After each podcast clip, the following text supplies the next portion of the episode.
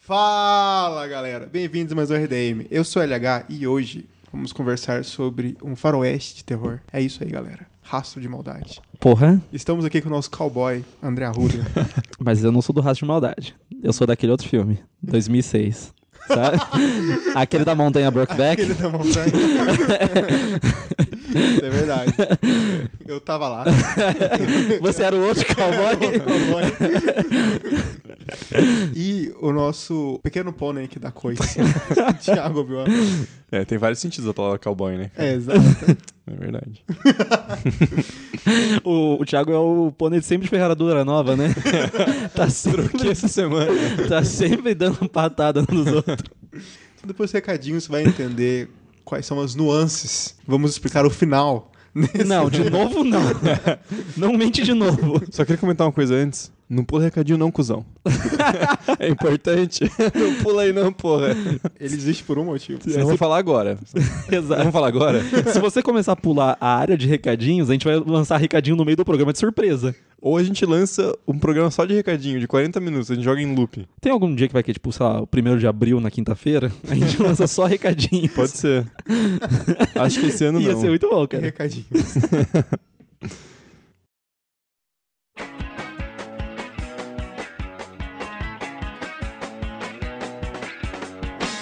Recadinhos e eu tenho algumas coisas interessantes para comentar hoje. A primeira delas é sobre nossos parceiros da Green Design, que eles fazem um trabalho maravilhoso na identidade do RDM. Você consegue ver isso pelas nossas vitrines, que são eles que fazem. Agora eles fizeram uma caracterização nossa no Twitter, que ficou sensacional o desenho. Dá uma passada lá. Tá no Facebook também, é só dar uma olhada, ficou muito lindo. Então, se você tem uma empresa ou quer começar uma e quer aparecer na internet, é o pessoal que você tem que conversar. Sem contar que agora em 2019 tem preços especiais. Se você quer entrar em contato com eles, o link tá aqui no post, é só dar uma olhada. Vem que o pessoal é muito bacana, eles são muito bons. No decorrer da semana passada, a gente conversou com o pessoal da Cobaia Filmes e eles estão desenvolvendo um curta de terror com uma equipe muito legal. O pessoal é muito bacana, tem uma galera muito foda envolvida.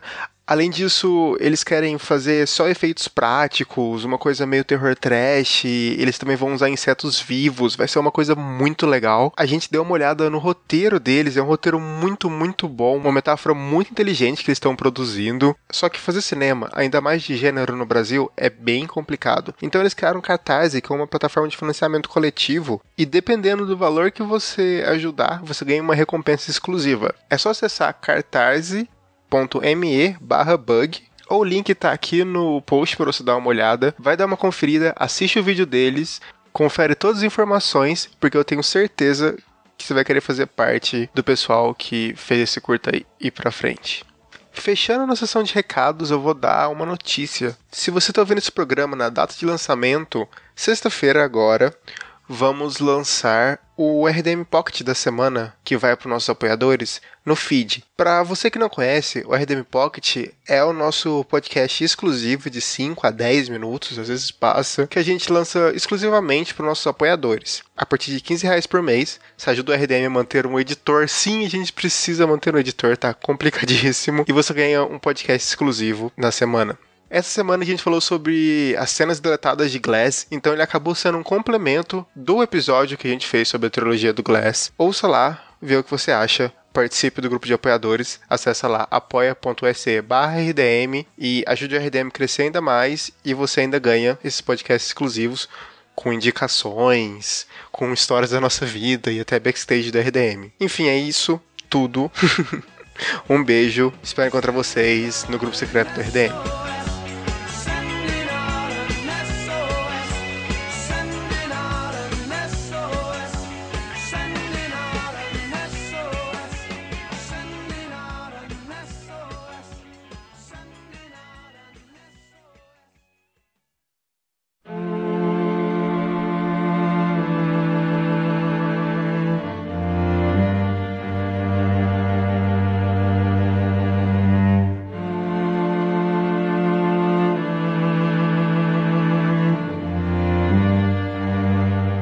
...2015, Rastro de Maldade. É a estreia do diretor, né? S. Craig Zeller. Ah, bonito. Bela estreia. Ele fez alguma outra coisa depois? Cara, ele tem um roteiro de um filme chamado Desespero. Putz, é nome de filme ruim, mano. É. Infelizmente. Não, é, mas se bem que a tradução às vezes caga, mas. Mas é em- nome de filme de janeiro. Em inglês é The Incident. Putz. Tem, desculpa. É, não, parece chato. Filme de janeiro é outra. Parece aquele filme que o diretor pensa que é tipo o projeto da vida dele e ele fala: Não, pô, tem um conceito foda aqui, você vai ver, vai ser do caralho. E daí é só tipo, nem. Não, tem muito filme que o conceito é foda, vai ser do caralho e é só. É outra categoria de filme. É uma categoria de filme. Mas é um cara que você abre o MDB dele tem três filmes, cara. É o Rastro de Maldade em 2015. 2017 ele fez Confronto no Pavilhão 99, que é muito bom, não sei se chegaram a ver. Não, nunca vi. É com o Vince Vaughn e ele é um cara que ele é preso e ele sai matando uns caras dentro da cadeia. Eu já vi a capa que ele tá careca, ele tá tipo você. é, assim. não, mas é. Só que ele tem uma, só que ele tem uma o- cruz na parte de trás da tá cabeça. careca, ele também tem uma cruz. Ele não tá careca, ele virou um dedão. Isso foi o momento Britney, porque a galera não pagou apoio, você raspou. Exato. É, chegou o primeiro lugar, eu falei, Mas enfim, o Vince Vaughn tá com uma cruz na cabeça, que é feio pra caralho. O nome do filme em inglês é Brawl, que é um estilo de filme dos anos 60, 70, que é hiper violento e é só um cara saindo matando uma galera com as mãos. Até porque violência é com esse diretor mesmo, né? É. Cara... Porque... Mano, ele sabe filmar, porque Não, só, Exato. só um documentário. O, o filme dele que saiu esse ano, que acho que tá pra lançar agora em 2019, que é Dragged Across Concrete. Que é só literalmente assim, arrastado pelo concreto. Porra. Não. que filme será que é esse? Uma hora e meia de um cara sendo arrastado numa GoPro. É aquela, é aquela cena do Troia. Fica a dica. Ia ser muito bom. De Aquela boa. cena, aquela cena do Troia que o, que o Aquiles arrasta o Heitor depois que ele. Nossa, mano. Aquela cena, ele De foi Troia. lá, lá? Aquela, outro, ó, o diretor de, nem o diretor de Troia cita Troia mais. Nem Não, o mas Brad é. Pitt lembra de Troia, mano. Mas, mas é igual o Zumbilândia, cara. Passa todo dia na TV também. Nossa, Troia Nossa, é mas verdade. Troia tem três horas. Não, não, né, cara, TV não é TNT. A TNT passa sempre Troia. Não existe um canal só na TV, cara. Enfim. Enfim. Mas acho que pra falar do Bond Tomahawk, que ficou, né, raça de maldade em português. Ou machadinha que voa de osso. Nossa, Tomahawk é um negócio que tem que fazer uma tradução muito grande, né? Mas não se tirou que voa. É Oi? só de osso. Não, mas Cara, é é que é, Tomahawk é aquela machadinha que você joga. que você joga. Ah, entendi. Aquela maçadinha arremessável. Exato. É, é aquela que vai na cara do, É aquela que vai na cara. do, do personagem lá, aquela do bigodudo lá. aquela, nossa senhora. Todo mundo tem bigode nesse filme, cara. Ah, é verdade. Do bigodudo jovem que quer pegar a mulher do protagonista. Isso. É ok. o Jack de bigode, cara. Jack... É o famoso Jack É o Jack perdido.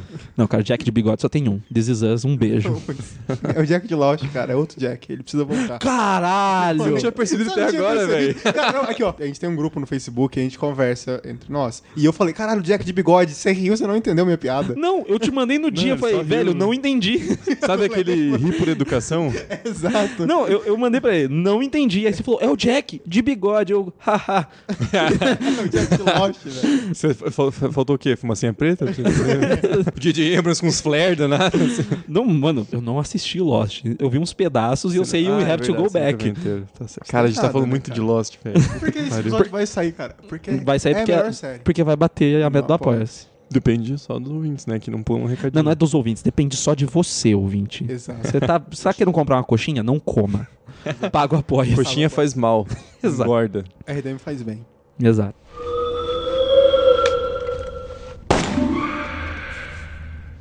Tem um motivo por que foi traduzido pra Rastros de Maldade. Que é claramente a referência ao Rastros de Ódio, do John Ford, Que em inglês é só The Searchers. The Searchers. Mas é que, né, Os buscadores. os buscadores é meio foda, né? Os Googles. É que nem Jaw. Fazer tubarão é muito melhor do que mandíbula. é meio merda. Mas assim, é uma referência clara à questão do ódio daqueles personagens aos povos indígenas e a relação deles com aquele ambiente. É um filme que ele quebra diversos elementos do western, mas ele também sabe quando utilizar de uma maneira natural para aquele universo que ele tá retratando ali. Sim. Não é uma bagaça que tenta ser moralista como se fosse um olhar contemporâneo sobre o período. Ele tá agindo como uma maneira que ele entende que aquele período funciona. É muito bom você falar isso, principalmente dos indígenas, que é um filme que são canibais no, no Velho Oeste, né, no Sudeste, em 1890. Que eles comem as pessoas que estão colonizando aquela região. Só que o único indígena que a gente tem contato no filme é um que mora na colônia e ele não tem tribo, não cita a tribo dele, e a tribo que a gente conhece é uma tribo que não existe, assim. É. Não, a tribo dele é a nação fantasma do Westworld. Nossa, é verdade. E é uma tribo que no filme não fala quem são os canibais, né? E eles chamam de trogloditas, né? É, mas é pra ser genérico mesmo, né? Sim, e é bem legal isso, pra, não, pra você não caracterizar uma região que não Hum. existia isso. É que Não, eu sinto que é pra ser como se fosse a imagem que se tem do indígena no western desde o começo de Hollywood, sabe? Muito eu acho mais animalesco. É, eu acho que é pra ser a versão que o cinema sempre imaginou do indígena, só que sem ser o indígena que eles retratavam. Os caras colocavam lá o chefe Apache lá e fazia como se ele fosse canibal, entendeu? Hum. Então, Então, Iracema. É, é, os caras colocavam um. Não, mas aí, é- Apache no Iracema. Ele pegou a canoa. cara. Calma, é no Iracema que o. Não, não, é no. Guarani? No Guarani, né? Que o Ceci arranca o tronco com as coxas. o Ceci velho. e salva a Peri. Eu, eu li o Guarani. Você fez trabalho pro colégio Fiz, cara. ultimamente? Eu fiz. É o único motivo pra ser esses livros, velho. É muito Nossa, chato, é muito cara. chato. Toma Mas- se você for ver, parece muito a visão que Hollywood sempre teve dos indígenas, mas eles, aí ele não fica relacionando a povos que existiram e não fica relacionando diretamente ao tipo de prática cultural desses povos. Porque se fizesse isso, aí ia entrar no tipo de coisa que o John Ford foi acusado de racismo justamente a carreira inteira dele. É porque meio que era verdade. Meio que era. Meio não. Não, É, meio- Meio não, cara. Assim, ó, o John Ford, quando tava no final da vida, ele começou a ser pró-direito dos índios. Tipo assim, tava bem velho, ele começou a falar, porra, mano, fiz umas merda aí, Ah, vamos... vida de É, mas é merda. tipo, é Tal- tipo o Lars von Trier lançar a casa que já Não, não, construiu. Não, né? não, não, não, ser... não, não, sabe por quê? Porque o John Ford não lançou um filme em que ele, em que ele é o personagem do John Wayne se desculpando por matar índio, É, entendeu? Tá certo, tá certo. Porque ele não conseguiu. E no final ele fala assim, porra, mas eu sou isso aí mesmo. Exato. Mas é o que tem pra hoje, né? Tem pra hoje. mas assim, o que é diferente, é claro, do John Wayne, que o John Wayne Não, o Joanne era só um filho da puta. era só um filho mesmo. da puta mesmo, apoiou o macartismo, tem que se fuder. Não, tem que. Ele tem, ele tem uma, até a história bonitinha lá do, do leito de morte dele com a filha dele, mas Não, foda-se. foda-se, tinha que desenterrar e matar de novo. mas eu acho que pra falar do Raços de Maldade, a gente tem que fazer essa retomada do que o Western sempre falou, tanto do herói do cowboy, Uhum. quanto do forasteiro que tem a variação se ele é do mal ou do bem às vezes. E principalmente a figura do indígena. Porque se você for ver, acho que é 1909 e 1910 que começa a ter o western em Hollywood. Nessa época, nem existia estúdio, o sistema de estúdio de Hollywood, e já tinha um herói do faroeste. A popularização do faroeste vem no pós-guerra, quando depois da Segunda Guerra Mundial, vamos valorizar o espírito norte-americano e aí coloca o cara como símbolo do vamos expandir, vamos trazer o progresso. Acho que a gente já falou isso em relação até aos filmes da Alemanha nazista ou da Itália fascista. Você precisa de uma imagem. Pra você construir o passado da nação glorificado, não basta só falar as coisas. Tipo, porra, a Itália era foda. Você tem que mostrar pras pessoas. E não tem melhor jeito de fazer isso do que o cinema. Sim. Você põe 300 negros numa sala e você já infectou, doutrinou, a palavra que tá na moda aí, É. usando errado, 300 pessoas. E daí você usa a figura do cowboy como o espírito americano. Até hoje, se você pegar. Eu sei que ninguém vai fazer isso, mas se você pegar artigos de publicidade, o jeito que você consegue engajar mais o público é fazendo publicidade no cinema. Sim, e não é à toa que tem aquele filme Obrigado por Fumar, Maravilhoso. que maravilhoso. é que tem todo um, um segmento do filme e que é com o Aaron Eckhart e tem todo o segmento do filme em que ele tenta fazer com que o Brad Pitt e eu acho que mais alguma outra atriz num filme no espaço fumem Luke Strike, eu acho, ou é, não, fumem Marlboro.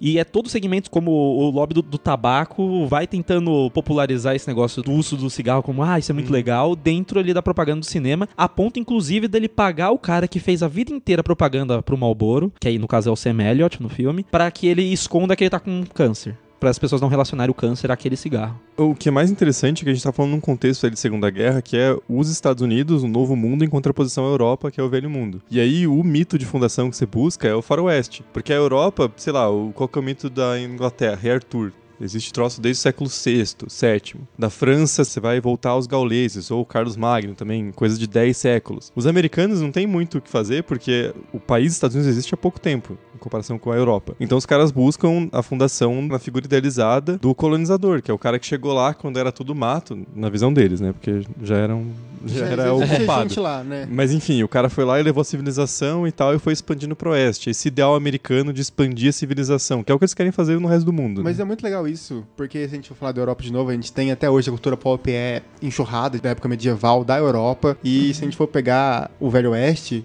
Tex, que é uma HQ, né? Que é um revista de quadrinho, tá aí até hoje, falando de Velho Oeste, há anos, entendeu? Uhum. É muito louco isso, for parar pra pensar. Mas, contando uma curiosidade inútil, a gente já falou algumas vezes de Noite Americana aqui, e a lente da Noite Americana foi inventado pro Velho Oeste, por causa que eles queriam fazer filme de Velho Oeste e era muito barato, só que algumas cenas tinham que ser filmadas à noite, e aí precisa de luz e tal, dá muito trabalho, você tem que pagar mais pessoas pra ficarem lá. Então eles inventaram a lente de Noite Americana pra conseguir filmar de dia, parecendo noite. Não, mas se você for ver, tem um determinado recorte temporal ali em Hollywood, que se não me engano, de mil e um filmes que foram feitos, quase 300 eram faroeste. Eram filmes baratos de se fazer, Uhum. criava-se o, o herói. Claro, a gente pensa até em heróis clássicos do cinema, em atores que fizeram grandes heróis, e muitos deles estão relacionados diretamente com o western. Até o Kirk Douglas, que não está vinculado ao western, fez western. O Paul Newman foi um herói do western. Não, o Clint Eastwood surgiu fazendo West. Sim. E aí tem uma questão que é muito massa da gente analisar, também que pós anos 60, o Velho Oeste, desse negócio da última fronteira e tudo mais, ele também é viável como propaganda até pra questão de corrida espacial. É, olha só, no passado a gente teve sacrifícios pra poder conseguir, sei lá, passar uma estrada de ferro, ter o progresso aqui entre aspas. Hoje em dia a gente precisa seguir a mesma linha lógica. Hoje em dia a gente precisa disso. E é muito engraçado você ver como é um gênero que vai tendo mutações muito loucas e vai tendo variações interessantes pra caramba. O próprio John Ford, se você comparar dois filmes dele, o que é o The Searchers, que eu acho um filme assim, é um filme lindo de você ver, Não, é um puta filme. mas assim, tem uma questão racista muito foda.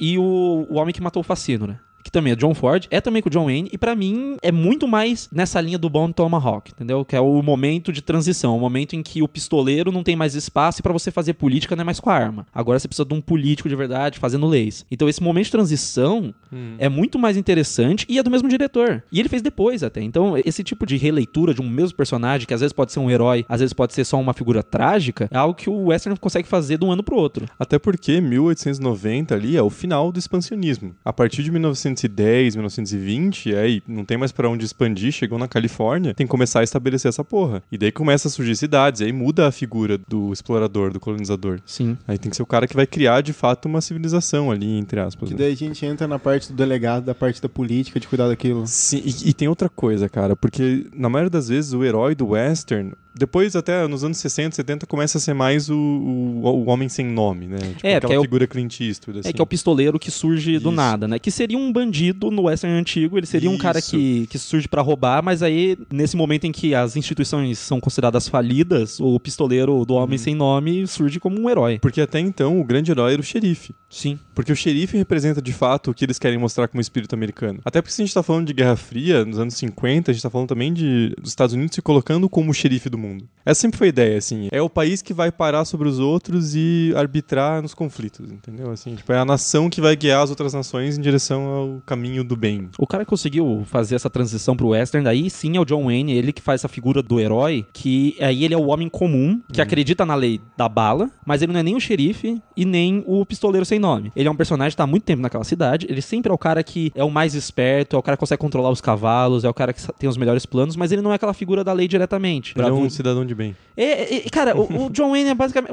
tudo que se incorpora do ideal do cidadão de bem pra galera que, que, que curte isso, entendeu? Que Tem uma acha, arma em casa. é, quer ter uma arma em casa, é o cara que acredita na, na própria lei, ele resolve tudo, porque. E é por isso que ele faz essa transição. Ele não acredita mais tanto na política institucional, mas ele também não vira o bandido. Então ele é o cara que tem o, o aval por ser daquela comunidade. Que se ele fosse uma pessoa de fora, já não podia. Tanto que um personagem do Clint Eastwood jamais existiria num filme do John Wayne. Que eles são antagônicos por natureza, não podem ser os dois heróis. Apesar dos dois serem republicanos, né? é, mas pelo menos o Clint Eastwood já largou mão disso. Pelo menos o Clint Eastwood não é tão racista. Não mais hoje em dia, né? É. que ele já tá morto por dentro. A, gente, a, a mula, que vai estar agora em 2019. Cara, que ele faz um filme por ano, velho. Mano. Sim, mas é uma múmia, assim. Mano, É, se ele ele parar, faz- ele vai embora. ele faz um filme. É, exato. ele não para. Ele tá, com, ele, tá com, ele tá com visto de trabalho no planeta Terra. Os caras falam, ó, amigão, não vá por mais um ano. Quando expirar, já desce na Já era. E não tem como subir, não. Não, mano. Aquilo não sobe. Do que, que você tá falando agora? Quem entendeu, entendeu.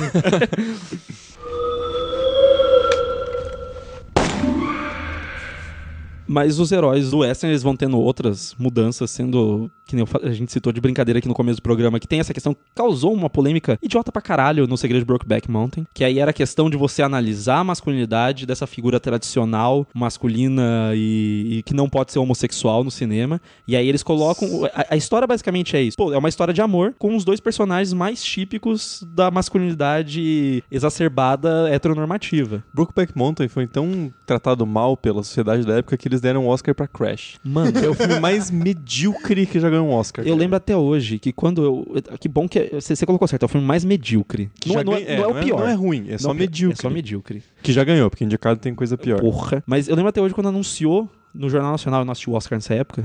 eu, eu tinha outras coisas pra, pra Você fazer. tava brincando de bonequinho. Provavelmente. Mas lembro quando anunciou no jornal que tinha vencido o Crash, ao invés de Segredo de Brokeback Mountain. Eu lembro que parte da reportagem era que pessoas acreditavam que haveria incentivo a esse tipo de prática, entre aspas, quote, caso vencesse um filme assim. Kit gay, cara. É, o famoso Uma madeira de piroca. não, não, não tá muito longe, não, velho. de 2006 é agora. Exato, cara. A gente fica, às vezes, pensando, tipo, nossa, como que o mundo mudou? Não, mano. Não, 2006 não, não. era a mesma porra. Tá ficando pior só. É, né? só piora só. Mas o Western já foi capaz de fazer coisas maravilhosas, que tem Brokeback Mountain, o Johnny Guitar, que é um filme que tem o nome de um personagem masculino e ele não é o personagem principal, ele é só o interesse amoroso de uma das personagens, possivelmente de outra, embora não fique claro se a outra gosta da personagem principal ou dele. Uhum. E é um triângulo amoroso que vale sobre disputa de terras, é um filme bem feito pra caralho. São filmes revisionistas do gênero. Sim. São Coisas que aconteceram 20, 30 anos depois do Western nascer, né? Nos anos Assim, 90 tem alguns importantes. Eu Oh. citaria o Dança com Lobos, que é Dança uma com espécie de Lobos. western. Os Imperdoáveis, cara. Imperdoáveis também. Porque isso que eu do. Brad Pitt, que tem um nome enorme, tem um spoiler que eu nunca lembro o nome do filme. O assassinato de Jesse James pelo covarde Robert Ford. Isso. É um filmaço da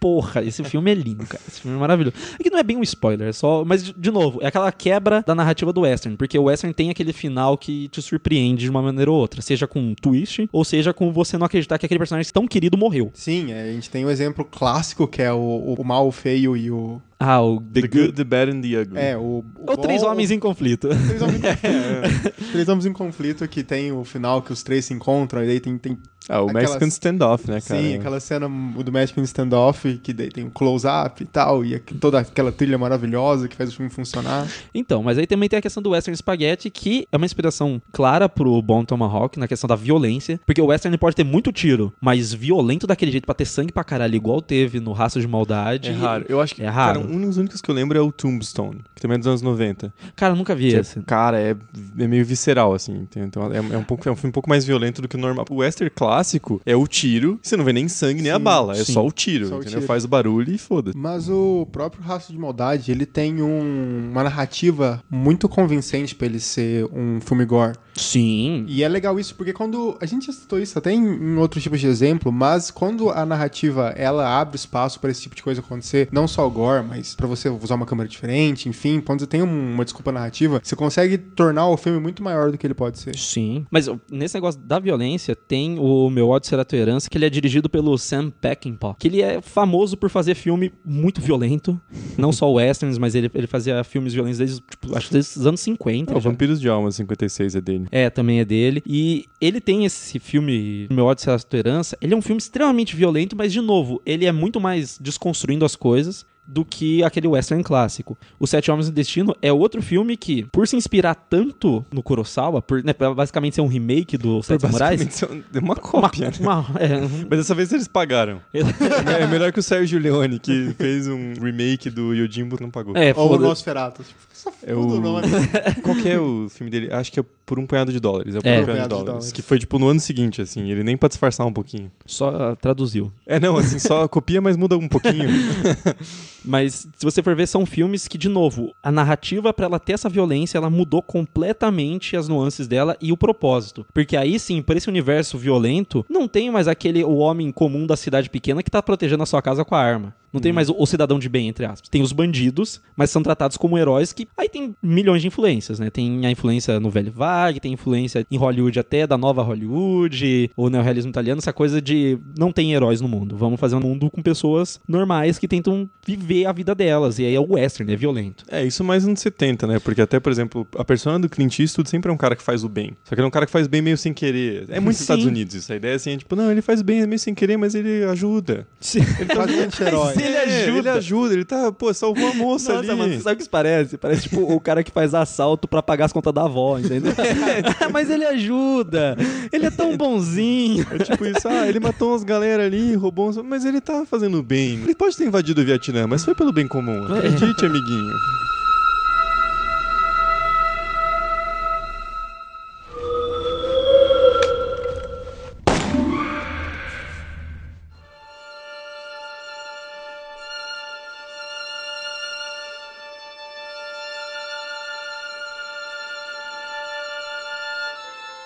Isso tudo é também um contraponto no próprio Raço de Maldade, quando a gente tem os nossos personagens principais, que são completamente fora da realidade de um filme de western, que a gente tem o cara que vai atrás da mulher dele quando ela foi capturada pelos canibais. Que tá com a perna que tá quebrada. com a perna quebrada, entendeu? Que ele já não é um cara... Ele Não, é ele um é um- vaqueiro, Sim. sabe? Não é um, ah, eu era o... Eu, É o Ed, é o Ed Warren, velho. É isso. Ed Warren no Velho Oeste. que, que, aliás, é o ator que mais tem cara de homem comum. Nossa, de- Sim. depois do Bruce Willis. Ele é o Bruce Willis que eu não queria atuar. É. A gente tem o nosso próprio Jack do Lost de bigode, que ele é um médico que fica falando, não, eu já matei milhões de... Ele de- matou 116. Exato. E, e, no- e ele, ele tem uma morte tosca, sabe? O que é muito foda O que é muito também. foda isso. A gente tem um xerife que ele só trabalha ali. Não, não. Ele não só trabalha, cara. Vamos dar mérito onde é devido. Ele tem um bigodão que é um troço lindo. Mas é que Não, eu sim, senti que é- o Kurt Ru- Russell, ele deixou crescer aquele bigode um dia e ele falou, eu não vou cortar mais. Não, ele é pro Oito Odiados, cara. É bem na Não, mesma época. Velho, ele fez Papai Noel recentemente. E ele já tava com ele, ele tá com a barba. Não, tipo, ele fez Papai Noel em 2018. É a mesma barba, cara. Ele só deixa Que agora. bigodão. E ele tem o suplente também que segue ele e tal. Que é o Richard Jenkins. Que ele ganhou o Oscar pelo Forma d'Água, não ganhou? Não, cara. Não. Não? Quem ganhou de melhor ator coadjuvante foi o Sam Rockwell. Ah, é verdade. Mas tava indicado e tava pra ganhar. Mano, Ah, ele é perto. muito bom No em fazer. tá bem. Cara, Nossa, maravilhoso. Vários atores tentam fazer aquele alívio cômico bobinho, que é o cara do bom coração, e erra feio. Ele tem o tom certo. Ele parece muito aquele cara que viveu muito, tá cansado pra porra. Ele é um velhinho, cara. Velhinho bonitinho. Mano, ele, ele é a versão mais velha do que é o. Mais velha e menos agressiva do que é o personagem do Morgan Freeman nos Imperdoáveis. Que é aquele cara, tipo, tô muito aposentado, já vi muita coisa. mas assim, eu tenho uma dívida com esse meu amigo aqui e eu vou seguir com ele até o fim. E é uma jornada muito louca, desde o Jack matando os mexicanos, e que daí a galera percebe. Naquele momento, é a primeira vez que você percebe que o Jack não é um cara tão foda assim. Porque até então você, você podia cair na lábia dele, tipo, eu sou um médico, eu sou muito bom. Uhum. E daí ele mata uns caras simplesmente por matar. O É, cara ele tem um fala- crucifixo depois, assim. Sim, não, ele fala uma cena antes, ele fala, ah, podem ficar tranquilos porque eu sou o cara mais rápido aqui pra atirar, porque eu vou matar o cara que passar ali no fio de boa e vocês são bem pior que eu porque eu sou foda. Porque eu sou Não. um homem esperto, porque eu não sou casado. É que ele mata. ele mata aqueles dois, o- os dois mexicanos, e aí depois o cara vai lá e consegue invadir o acampamento e esfaquear ele, né? E ele que tá levando a facada, né? E aí tem que ser o Ed Warren pra atirar no. Sim, mas é legal do Bom Tomahawk que ele meio que funciona em duas metades, né, cara? Porque a primeira metade dele é bem western clássico, assim. Sumiu as pessoas, os índios do mal que foram lá e sequestraram a galera na cidade e tal. E aí depois, acho que a partir do ponto que ele mata os dois mexicanos, começa a ser mais diferente. Não que seja um western clássico antes. Porque, por exemplo, uma cena que eu acho muito legal é quando o Jack de bigode, que é o, filme- o nome do personagem daqui pra frente, ele vai na casa do Ed Warren Que também é o nome dele aqui pra frente.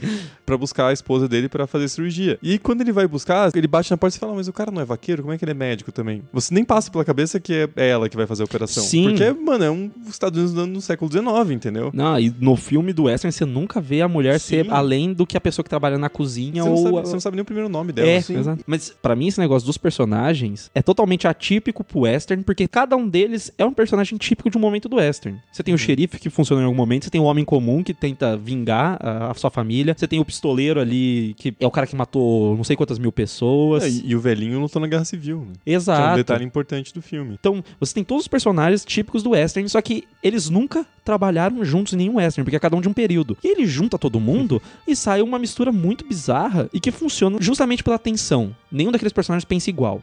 Quando ele vai lá e mata os dois mexicanos e o assistente do, do xerife vai ver se eles estavam armados, ele vê lá o crucifixo e ele fala assim: Ah, estavam armados ou não? Ele fala: Estavam armados. E aí você vê, tipo, a perspectiva de cada um daqueles personagens. O o Ed Warren falando pra todo mundo rezar antes de comer. E aí vem aqueles detalhes que esses personagens não têm no próprio universo deles. O herói que tenta vingar a família não chora na hora que lembra que a esposa foi raptada, geralmente. Mas aí no filme ele chora. O cara, que é o pistoleiro que matou cento e poucas pessoas, geralmente tem aquela morte gloriosa. Você nem vê a morte dele. Você só vê o cadáver dele depois. Não, cara, é muito bom isso. O- né? a mesma coisa pro xerife. O filme termina com os barulhos do xerife morrendo. Você não vê ele morrer. Você imagina que ele morreu e termina com uma pedra. Então, é- essas coisas, os personagens, por eles estarem num universo que pertence a todos eles, ele agem de maneira que nunca nenhum filme deixou eles agirem. Mas é muito legal do próprio Ed que ele é um personagem completamente improvável. Começa com ele com a perna machucada, a perna vai piorando, a perna meio que se quebra de novo no meio do caminho. Sim, E que era o pra ele cortar. Sim, né? e daí o assistente, cara, pra mim uma questão de direção maravilhosa, que fala, a gente vai cortar a sua perna.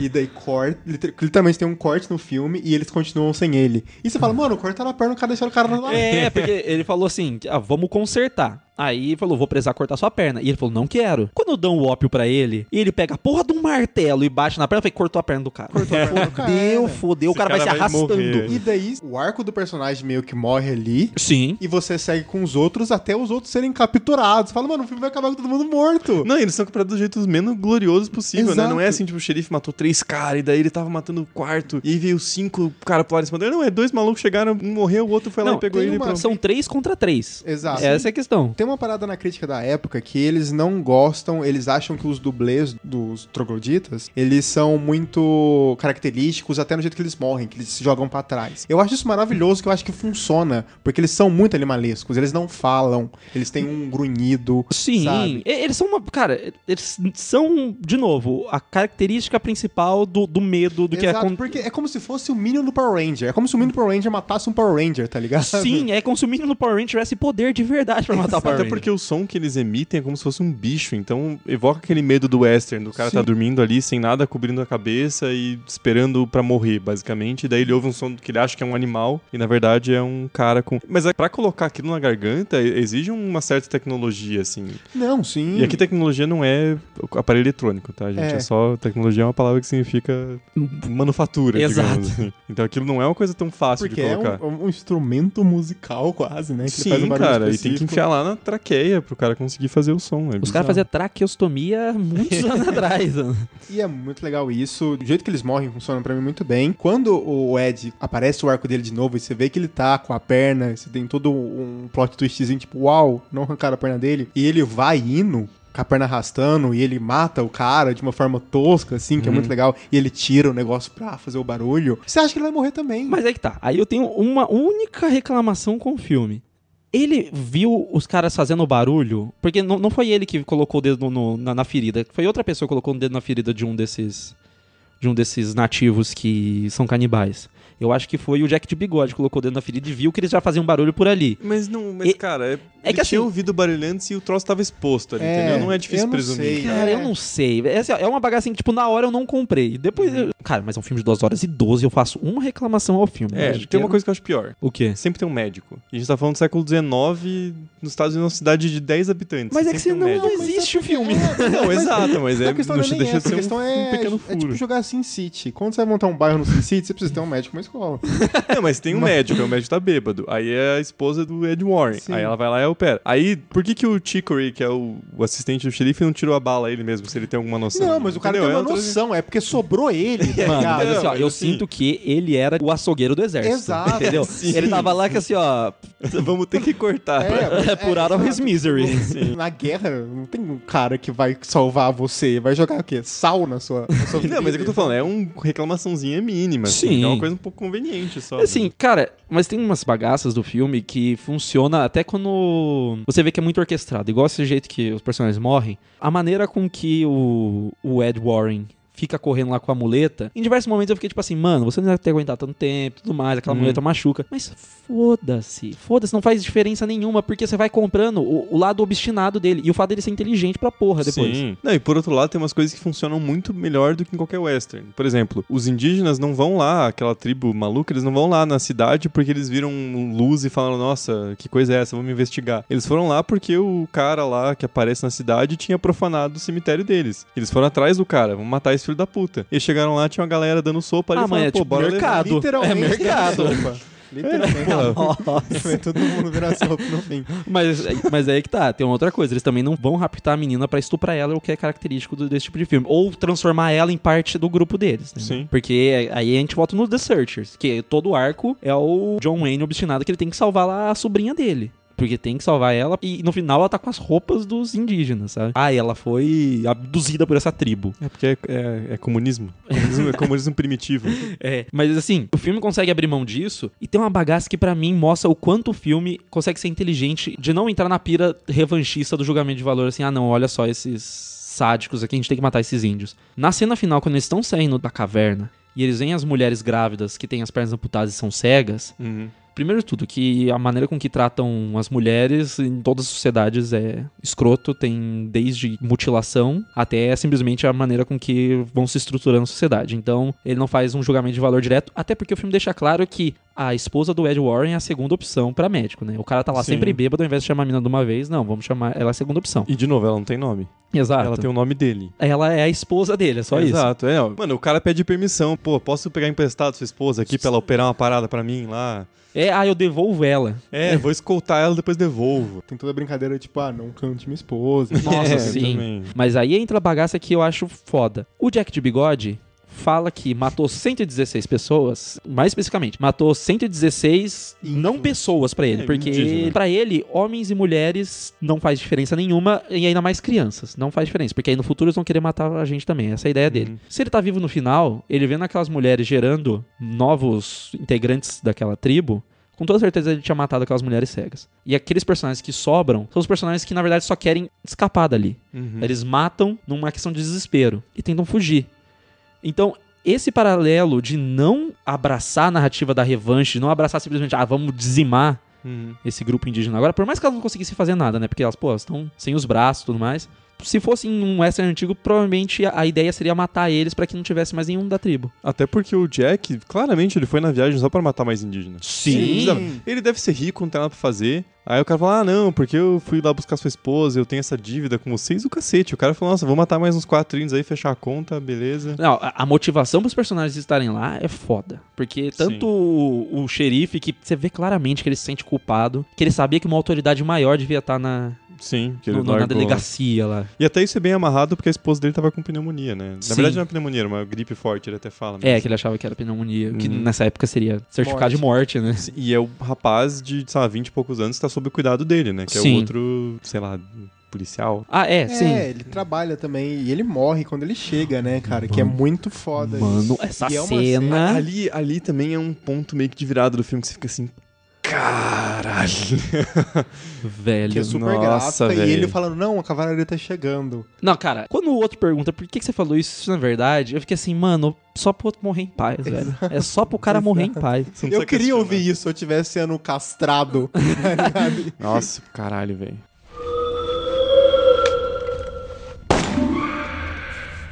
Essa cena dele sendo esquartejado, não sei se pode usar esse termo. É um empalamento ao contrário, só que Não. sem o empalamento. É só um corte ao contrário. Só que, mais uma vez, mise-en-scène da Porra. funciona muito bem por causa da direção. Mano, é que assim, a questão é, ele poderia muito bem dar uma mentirada ali e colocar a câmera no ponto de vista de todo mundo pra poder ser mais gore, mais gráfico, só pra ganhar alguma coisa. dramático. É, o assim, mais dramático. Todo mundo vendo. Mas ele assim. fica só na cela que, entre aspas, importa. Ele vai pra cela da esposa do Ed Warren pra ver a reação dela. Mas ele não vai de dentro ou da perspectiva daquele lado da cela. Então a gente só vê as costas do cara, porque é onde as duas pessoas que conheciam ele de verdade, assim, que conviviam com ele, se importavam, estavam ali. Isso cara, é uma decisão inteligente, elegante pra caralho, consegue ser gore do jeito certo. Porque do outro jeito ia ser só a violência pela violência. É porque não é aquele gore assim, tipo, que você olha e fala, nossa, que nojento. É um gore impactante, cara. Você tá vendo o, fi- Sim. o Primeiro porque o filme, ele é violento, mas ele não chega a ser nada perto daquilo até aquele ponto. E você vê aquela cena, primeiro já tirando o escalpo do cara, você fica, caralho, Nossa, sim. Sim. Porra. E aí depois ainda corta um cara no meio, velho. Mas é pesado Toma até antes, porque a briga deles é muito visceral, é muito cru, tipo, de jogar a machadinha, ela grudar e o cara tirar e o sangue sair, que não é uma coisa forçada, é uma coisa muito real, assim, é muito legal isso. Sim, mas ainda assim, o tiro em si não sai tanto sangue. Não sai tanto sangue. Mas, porra, é- a flechada, velho, tem uma cena que, que é um detalhezinho que eu tenho certeza que foi eu de gravação e eles colocaram no filme porque, porque é foda. Que é foda pra caralho. O Kurt Russell levou uma flechada no braço, certo? Ele tenta arrancar e não, ele não consegue arrancar, quebra um pedaço da flecha. Quando ele tá sendo arrastado pra dentro daquela caverninha, o braço dele bate. Dá uma enroscadinha na, na flecha, eu acho que quebra um pedaço dela, e eu sinto como se o Kurt Russell tivesse mexido, tipo, putz, quebrou o nosso nosso objeto de cena aqui. Mas aí depois ele tá desacordado de novo. Só que é foda esse detalhezinho, porque tá focando sem querer, eu acredito, num objeto que foi traçado cinco minutos antes e com toda certeza no mundo real e enroscado do jeito que estavam puxando o cara. Então, esse tipo de, de noção de, pô, improvisou, deu errado, mas cabe dentro do filme, coloca. O filme tem vários momentos que eu sinto que o diretor pensou a vida inteira em fazer aquele plano. Tem um momento do Ed Warren lá, ele levantando no, no meio daquele deserto, a câmera tá, tipo, embaixo ali na, na terra, e o sol tá nascendo, e você vê que é como se ele tivesse perdido pensando, caralho, eu preciso agora achar onde eles estão. Diversos planos, assim, conjuntos que tem todo mundo dentro do bar, mas tem outros momentos que você vê que é uma coisa mais visceral, mais câmera na mão, um pouco mais próximo dos personagens, caótico narrativamente, mas não caótico em você. É, mas não em direção, você consegue entender o que tá acontecendo. É, E ele usa uma técnica muito boa também de enquadrar os quatro personagens no mesmo plano. Porque isso exalta aquela questão que a gente falou que não tem um herói no filme, não tem um protagonista. São os quatro ali, cada um com uma motivação diferente e num troço meio desencontrado pra um objetivo em comum, assim. É meio que se unindo contra o inimigo comum, mas nenhum deles é parça. Ah, dá pra ver isso no. Não é um bando. Dá pra ver no- quando eles saem da cidade, questão de, a cavalo, que fica certinho, assim, um mais na frente, e aí meio que fica todo mundo de lado aqui pra câmera, e nenhum tá na frente do outro. Fica bem certinho, bem simétricozinho, você vê que ele tá ali enquadrando. Eu fiquei pensando como é que ele conseguiu medir. Eu- às vezes eu fico vendo um plano e fico assim, nossa, como é que ele virou? Ele falou assim, gente, cada um fica tanto de distância aí um do Sim. outro, como que pode fazer isso? Porque não é coisa que é tão simples fazer. ah, cara, o, o remake do Sete Homens no Destino, que acho que é do, de 2016, do Antonin Fuqua, é uma bosta, velho. Tem 14 personagens, ele enquadra um por um, assim, certinho, cada um um plano, pra não Ah. de- dar trabalho, Mano, entendeu? é, isso aí é um negócio, ô, vamos filmar aqui. Ah, beleza, vamos fazer o set, vamos, mas traz três câmeras, vamos filmar três personagens de uma vez e foda-se. Sim. O cara filma como se fosse TV, tipo, tem que fazer um negócio como se fosse tempo de TV, que você tem que ficar filmando com 10 câmeras pra poder ter tudo de uma vez. E o Craig Zeller, se eu não me engano, ele fez um livro antes, em 2013 ele publicou, porque provavelmente era um roteiro que ele tinha há um tempo já e não conseguia publicar. E quem ficou interessado em levar o projeto pra frente e emprestou o nome e tal foi o Kurt Russell. Você vê que ele aparece no pôster, o nome dele em cima do título, mas ele nem é protagonista, é mais porque Sim, é o cara mais sim. conhecido do elenco, é o cara que vai trazer investimento pro filme. Não, tanto que funciona. Começa o filme, quando ele aparece, eu fiquei assim, nossa, mas não apresentou direito ele. Faltou impacto pra apresentar o Kurt Russell. Mas é porque ele não é o protagonista, ele tá no pôster maior e ele é o ator mais famoso mesmo. Mas tem muito disso do ator comprar o projeto, ele ter essa ideia. Nossa, isso aí foi uma ideia maravilhosa e vamos pra frente. O Tarantino só explodiu porque o Harvey Keitel resolveu financiar o cães de aluguel. Ele falou, pô, o roteiro é bom, vou fazer essa porra aí. A gente falou isso até no Donnie Darko. A Ah, é? professora. É verdade. Que é a Drew Barrymore, né? Sim, É Drew verdade. Barrymore. Porra, você lembrou do. Meu amigo. É, o Donnie é Darko tá sempre, no, tá sempre no coração dele. É ele Hoje Só não pode todo dia. explicar. Hoje eu não vim com a camisa, mas. Nossa, é verdade. Mas é uma coisa importante dessa, o diretor tá planejando o filme há muito tempo, que você vê que os planos são bem pensados, assim. Ele usa muito o plano americano, de novo, é aquele que pega do joelho pra cima pra exaltar a figura do herói, mas ele meio que muda colocando quatro caras no mesmo plano. assim. Sim, não funciona pra caralho, velho. É assim, tem muita gente, se você for ver Leatherbox, Filmol, essas coisas da vida aí, porque é onde a galera. O que, que você vai falar? Tudo errado. tá tudo errado, né? Ele tem que ser o hipster verdadeiro, né? Que critica o hipster. Exato. É o hipster tenho- revisionista. eu tenho um letterbox, assim. Coloquei até nota, pai. O, o André me encheu meu saco. Sim, apareceu lá pra mim que ele colocou nota num filme. Eu falei, nossa, mano, você, tá colocou mudado. nota? Mas ainda assim, se você for ver nesses lugares, a galera comenta muito falando que o filme é lento. Eu não achei um filme lento, cara. Não acho. Assim, ele é lento porque tem 2 horas e 12. É. Aí todo filme que tem mais de 2 horas já começa um pouquinho mais lento, mas eu não achei um filme lento. Não um acho filme- demais. Não é aquele filme que você fala, oh, podia cortar 10 minutos. Não, Não, cara, eu é achei. perfeito. Velho, eu achei um filme assim que me envolveu do começo ao fim. Eu assisti e falei, pô, via de novo. E ele tem um começo maravilhoso, que ele usa... O começo do filme é lindo. O primeiro plano do filme tá cortando a garganta de um cara, Exato, mano. Começa tipo, uou, o que tá acontecendo? E daí, quando os dois caras se sentem perseguidos e começam a ir pro desconhecido, o diretor sabe sabe muito bem o medo, o tipo de medo que ele tá conseguindo traçar nas pessoas e o que aquele lugar representa. Tanto Hum. é que quando a gente volta pra lá, que é a entrada da caverna lá, que mostra a caverna depois, na verdade, é muito legal que o clima já é outro. Sim. Porque em vez dele voltar pra aquele medo do começo, do desconhecido, porque até então a gente não tinha visto os índios direito. Em vez dele voltar naquele medo, não, ele joga os índios na nossa cara numa cena de ação. Em vez dele voltar no suspense. E é legal que tudo isso que ele vai fazendo mostra que ele pensou muito no roteiro, Sim. o André falou. Mas assim, uma coisa que é engraçada é você ver o, o Dewey do Pânico morrer finalmente, né? Que ele é o, o marido da Courtney Cox. Ele é o Dave Arquette. O forasteiro do bigodinho. É, né? ele é o. Não, o forasteiro da barbinha. Ele tá- É. E os Arquettes, eles não assumem que eles ficam carecas, né? Porque ali tá faltando cabelo aqui no, no- na, na coroinha ali. Sabe? cucuruto. tá faltando um pouquinho. É, porque todo mundo nesse filme tem bigode, né? Só que tem uma escala. Tem uma escala. É, o do Ed Warren você só não consegue ver. Ele só é invisível É. só. Mas ele tá lá. tá lá. O Jack tem um bigodinho. Aí tem esse forasteiro que tem um bigode mais encorpado. E daí tem o Kurt Russell que quase tem vida própria, o bigode dele. Pô, não, mas assim, não, eu acho que o do Jack é maior na escala Daniel Day-Lewis do que a do Forasteiro. Escala Daniel Day. Porque se um dia você quiser um bigode, você tem que fazer, cara, que personagem Daniel Day-Lewis eu sou. Se você não tá próximo de nenhum deles, desista. Desi- Ou, ou, ou você deixa o bigode com a barba, ou desista. Não pode seguir com bigode sem ser um bigode decente. Kurt Russell também vale, mas é que Kurt Russell só tem um formato. Daniel Day-Lewis tem vários. É que bigode, pra ser bonito, ele não pode ser um bigode. Ele tem que ser um bigodão. Porra. Bigode é feio, bigodão é legal. Não, mas é que não importa se é feio ou se é bonito. A pessoa que ela usa bigode, o importante é a pose. O importante é ela acreditar que é bom. Ele vai contar qual é a teoria, vai. A que teoria seja um homem de bigode. Essa é a teoria, é a teoria básica que assim, não importa o que você faça na sua vida, pode ser uma merda, pode ser um lixo, você tem que acreditar que tá bom. Porque as pessoas elas vão olhar e falar assim: "Nossa, ninguém usa chapéu de palha na rua". Mas se você estiver usando chapéu de palha na rua com tanta confiança, é capaz que as pessoas falem: "Porra, que cara confiante, ele usa chapéu de pensa, palha na rua". Por que, que ninguém usa chapéu de palha na rua? Exato, mano. Então, ser um homem de bigode é você. Não importa se tem um bigode ou não. Ser um homem de bigode é simplesmente você acreditar que ter bigode é bonito, quando claramente não é. Nunca vai ser.